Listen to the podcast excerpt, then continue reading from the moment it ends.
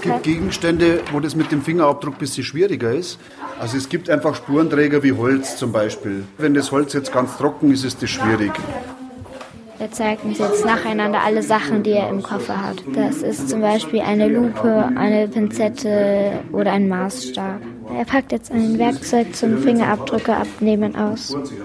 Er hat jetzt so einen Pinsel in der Hand und hat es in ein Glas gesteckt, wo Pulver drin ist und ist so ein bisschen darin gewälzt. Das Pulver ist so gräulich, dunkelgrau. Jetzt nimmst du den Pinsel mal ganz vorsichtig und gehst mal in dem Bereich da ganz vorsichtig drüber. Ich sehe jetzt Fingerabdrücke. Wir haben jetzt so ein Klebeband, das zieht man ab und klebt es dann auf den Fingerabdruck drauf. Dann zieht man es ähm, von der Tasse ab und klebt es auf so ein Blatt. Die Fingerabdrücke kann man jetzt sehr deutlich auf dieser Karte sehen. Ich habe jetzt meine Karte ausgefüllt und jetzt kann man sie zu den Akten geben. Markus hat jetzt einen Zettel ausgeteilt, wo zwei verschiedene Fingerabdrücke drauf sind. Siehst du da jetzt auf den ersten Blick, dass das ein anderer Finger ist oder ist doch der gleiche? Was meinst du?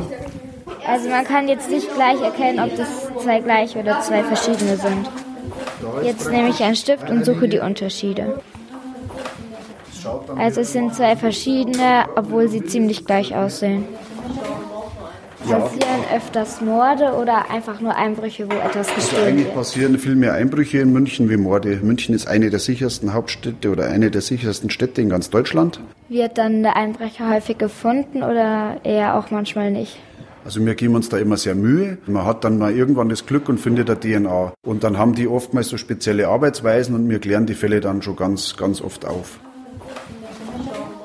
Markus sagt, dass es noch eine Art von Spuren gibt, nämlich die Fasern, die in Autos sitzen oder Kleidung oder so drin sind. Man nimmt sie mit einer Pinzette oder man nimmt die Faser mit einem Klebeband. Ich bin überrascht, dass das Klebeband bei der Polizei so wichtig ist.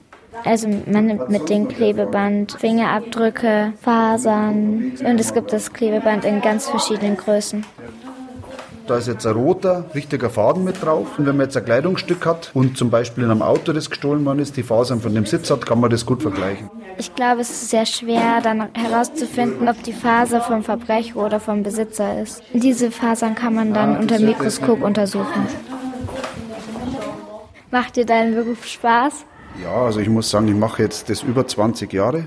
Einbrecher jagen, Räuber jagen und es ist immer toll, wenn man dann weiß, der oder der war das. Ich mache meine Arbeit nach wie vor gerne.